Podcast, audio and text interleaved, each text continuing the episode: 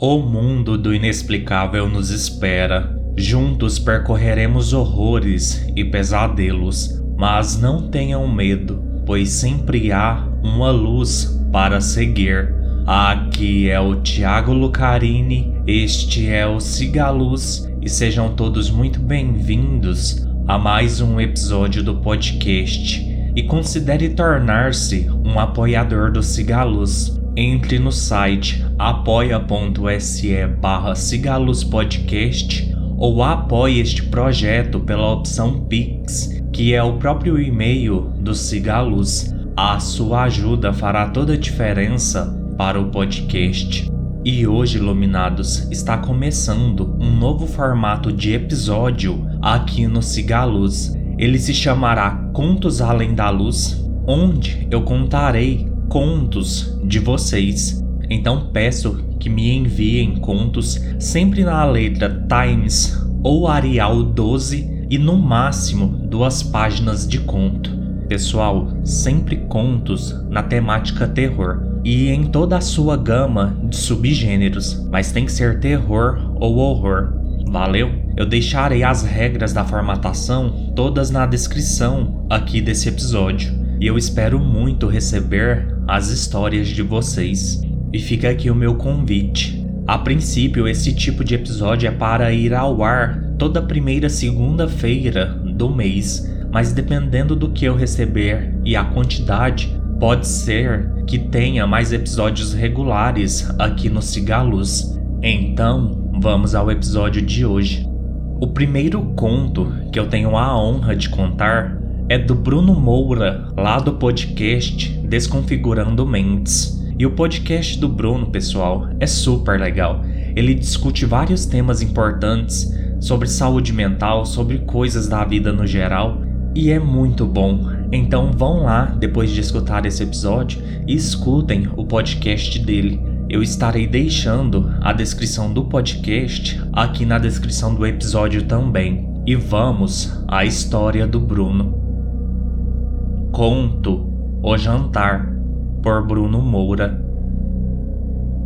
A sociedade é marcada por características e rituais passados de geração em geração. Um comportamento muito comum entre casais que se conhecem é o da namorada levar o pretendente para a aprovação do pai. Em 2006, Júlia e Roberto se conheceram em uma viagem da faculdade. Ambos tiveram uma conexão muito profunda logo no primeiro contato. Em poucos meses, os dois estavam completamente apaixonados um pelo outro. Roberto, um jovem de pele negra, olhos castanhos e cabelo afro, apesar de se sentir um pouco receoso por se relacionar com Júlia, uma jovem de pele branca, cabelos claros e olhos azuis como a cor do mar, ganhou a convicção de que ela era a escolha certa e que estava disposto a enfrentar e quebrar qualquer paradigma social. Ainda no mesmo ano, após vários encontros, Júlia convidou Roberto para um jantar de apresentação. Apesar do medo pairando sobre as suas ideias, o jovem decidiu enfrentar essa última barreira para a então felicidade no relacionamento. Uma semana antes do evento, o casal apaixonado se envolverá ainda mais. Os corpos que ainda não haviam se tocado agora estavam muito próximos e chegando ao ápice do prazer humano. O momento então chegará. Roberto, que havia se preparado tanto para o então jantar, concluiu que o medo jamais o deixaria e que deveria seguir em frente, independente de qualquer coisa. Era noite, em torno de 19 horas. Roberto chegou até a casa de Júlia e logo na entrada fora surpreendido pelo pai da moça. Então você é o famoso Roberto, não é? Que belo rapaz você é, alto, forte e com um belo sorriso. Usou também um pouco de ironia. Sim, obrigado, disse Roberto assustado. Foi tudo que o jovem Roberto conseguiu falar após a quebra de sua expectativa com o pai de Júlia. Ao entrar na casa, que era elegante, e com cores vermelhas presentes em boa parte da decoração, o jovem rapaz já se sentia muito confortável pela receptividade que era composta por Aguilar, o pai, Marta, a mãe, Júlia e dois pequeninos, Helt e Obaid. Durante as três primeiras horas, ambos se divertiram com muitas risadas e descontração, até que enfim chegou a hora do jantar. Aguilar logo disse ao rapaz: Sente-se ao lado de Júlia. Queremos que se sinta confortável esta noite. Preparamos um jantar especial para você. Amamos quando Júlia traz boas pessoas para degustarmos uma noite. Roberto ainda estava muito perplexo com toda aquela gentileza e só conseguia responder os elogios com obrigado e mais obrigado. Após a mãe de Júlia servir o jantar, Aguilar se levantou e se dirigiu até o rapaz, que sem vê-lo se aproximar, pediu um minuto a Júlia para ir ao banheiro. No momento em que se dirigia ao toalete, Roberto ouviu um som estranho vindo de um dos quartos próximo ao banheiro. Era uma espécie de batida sequencial que lembrava o ritmo de uma batida na porta. Com muita curiosidade, o jovem abriu a porta e uma garota de pele negra e cabelo curto estava de costas enquanto batia a cabeça em uma das paredes do quarto. Ao se aproximar da garota, Júlia chegou em seguida e disse: Vamos, meu amor, o jantar irá esfriar. Roberto esboçou uma feição assustada e questionou sobre a garota que ali estava. O que ela está fazendo? Quem é essa moça? Você nunca me falou sobre a sua existência. Calma, meu amor, disse Júlia. Tudo irá se resolver. Os dois desceram e Roberto começou a se preocupar e ficar tenso como antes de chegar naquela casa.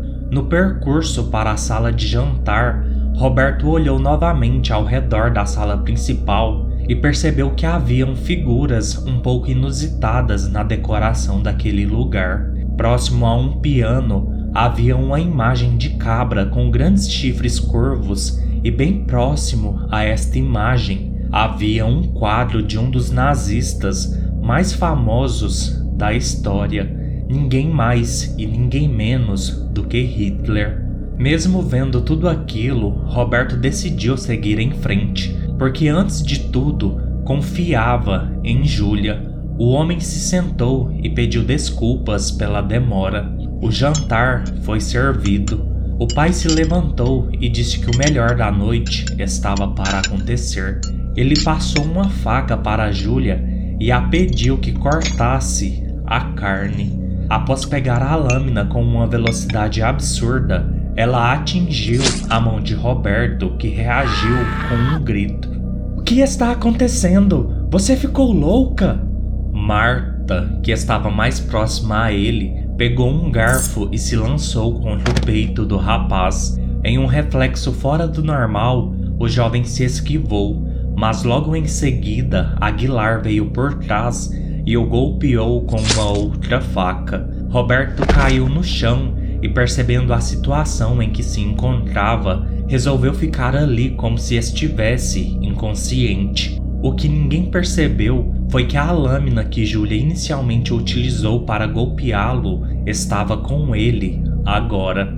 A família, após perceber que o rapaz estava inconsciente, começou a discutir sobre como seria o jantar de fato daquela noite. Desde 1854, os Ambrods, como eram conhecidos, firmaram um pacto com o diabo através de uma seita chamada Premonian, que tinha como objetivo purificar a terra e unificá-la em um povo idem. O pacto dizia que a cada ano eles deviam matar um jovem negro e se alimentar de sua carne para experimentar o que consideravam como a impureza do mundo.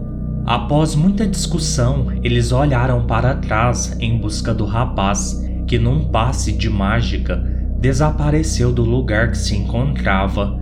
Júlia, Aguilar, Marta e as crianças ficaram histéricas com a situação. Marta e Aguilar foram verificar na parte interna da casa e as crianças foram até a parte externa. Os pais de Júlia se dirigiram até o quarto que ficava no fundo de um dos corredores da casa. Com um golpe mortal de um machado que encontrou na sala principal, Roberto arrancou o braço de Aguilar, que carregava uma arma de calibre 38. Em seguida, Marta, que tentou reagir rapidamente, não obteve sucesso, pois o jovem lhe acertará uma machadada na face, jogando sangue por todo o corredor. Roberto não tardou a pegar a arma e se dirigiu até o pai que se contorcia de dor e lhe deu um tiro na cabeça. Júlia e as crianças que estavam lá fora ouviram o barulho da arma voltaram correndo e, ao chegarem na sala, foram surpreendidos com Roberto apontando a arma para os três. A moça logo disse: Não faça isso, Roberto. Eu não fiz nada. Vocês é que fizeram, disse ele com voz trêmula. Em questão de segundos, disparou duas vezes em direção à garota. As crianças correram e se trancaram no quarto. Roberto ligou para a polícia, relatou o que havia acontecido e, após meses, estava preso e condenado a 110 anos de prisão por triplo homicídio doloso. Ninguém acreditou na história do rapaz que ainda alegava ter visto uma garota negra que aparentemente era uma refém ou algo do tipo mas que, segundo a justiça, nunca existirá.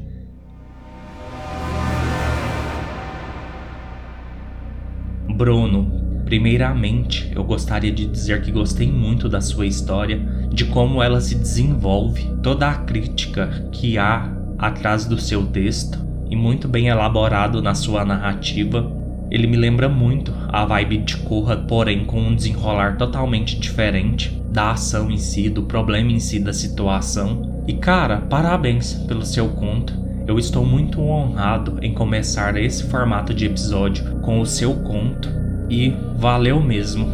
Iluminados, reitero que se vocês não conhecem o podcast do Bruno, vão lá conhecer.